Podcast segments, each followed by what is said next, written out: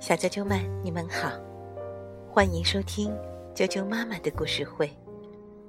我是艾乔妈妈，今天继续给大家带来一个非凡女孩的成长故事——非凡的卡洛琳。今天的故事名字叫做《高山冰雪运动》，法国的皮埃尔·普罗布斯特著，陶文翻译。未来出版社出版。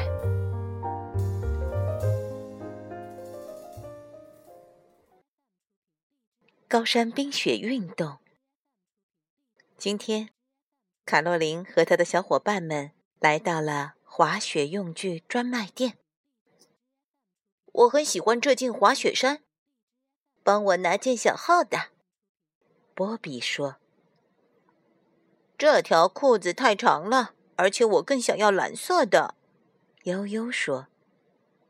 在出发去高山上进行冬季运动之前，卡洛琳带着小伙伴们购买了所有需要的装备：滑雪板、滑雪杖、滑雪服、雪地靴、帽子、手套、耳套和防雪镜。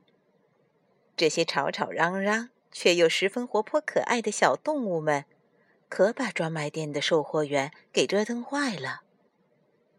随着一声长长的刹车声，一列火车停靠在了白雪皑皑的山脚下。刚才还安安静静的站台立刻热闹了起来，笑声、呼喊声、赞叹声此起彼伏。游客们迫不及待地提着滑雪装备和行李下了火车。高高兴兴地走出站台。哇，山里好冷！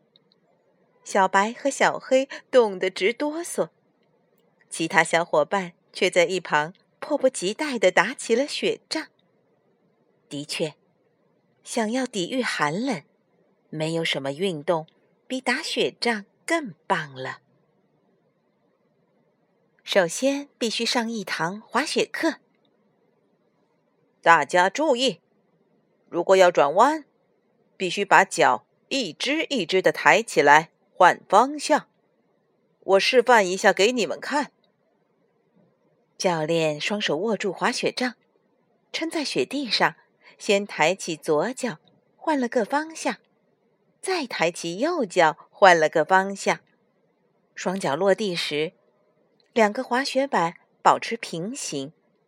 他的动作灵活轻巧，看上去一点也不难。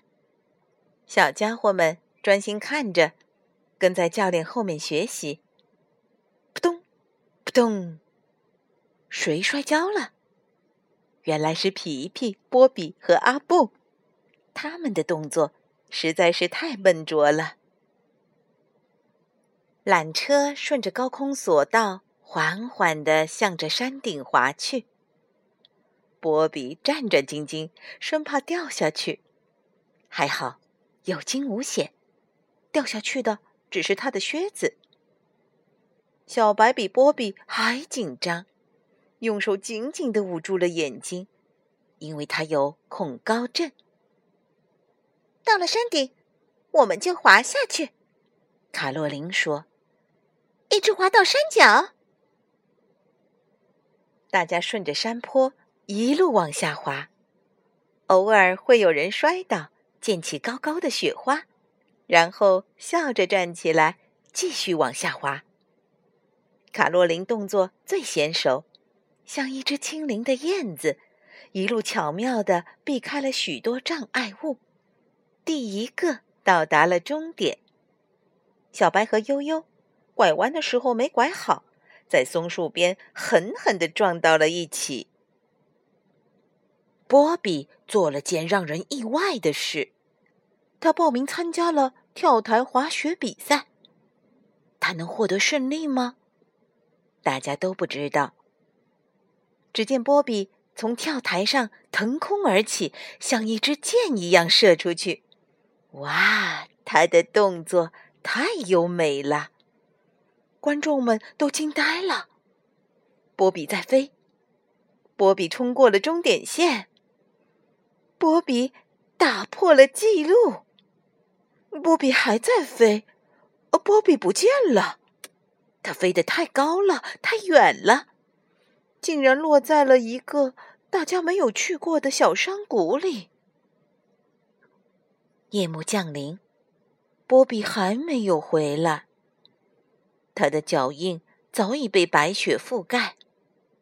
小伙伴们找不到线索，心急如焚，只能不停的大声呼喊：“波比，波比！”但是没有任何回应。原来山谷里有一间小木屋，波比刚好降落在了屋顶上。屋子的主人便邀请这个从天而降的动物到自己温暖的木屋里做客，用美味的蛋糕给他压压惊。今天，雪橇场免费开放。卡洛琳和小伙伴们可以趁机玩个痛快。他们顺着雪橇赛道，风驰电掣般一路猛冲。赛道旁的观众纷纷为他们鼓掌。突然，小黑和小白的雪橇脱离了滑道，吓得观众们惊慌失措。当心，小家伙们，你们快要飞出来了！人们喊道。小白和小黑及时停下了，不过，其他小伙伴仍然没有减速，他们都想第一个到达终点。在湖上溜冰场，小伙伴们尽情享受快乐，但在冰面上保持平衡可不容易。扑通，扑通，满场都是帅屁股墩儿的声音。只有小白和小黑手拉着手，轻松的旋转、跳跃，玩得很自在。最后，卡洛琳率领大家参加了堆雪人大赛，结果是波比获得了优胜奖。他不仅得到了评委会的赞扬，还得到了一个漂亮的银质奖杯。小宝获得了荣誉奖。这也算是一个安慰吧，因为他在比赛过程中不小心摔伤了腿，而小白和小黑得到的是感冒，并不是每一个参赛的人都可以获奖。告别的时候到了，再见，空气清新的高山，再见。白雪皑皑的山坡，再见，晶莹透亮的滑雪场和亲爱的朋友们。寒假里的高山冰雪运动结束了。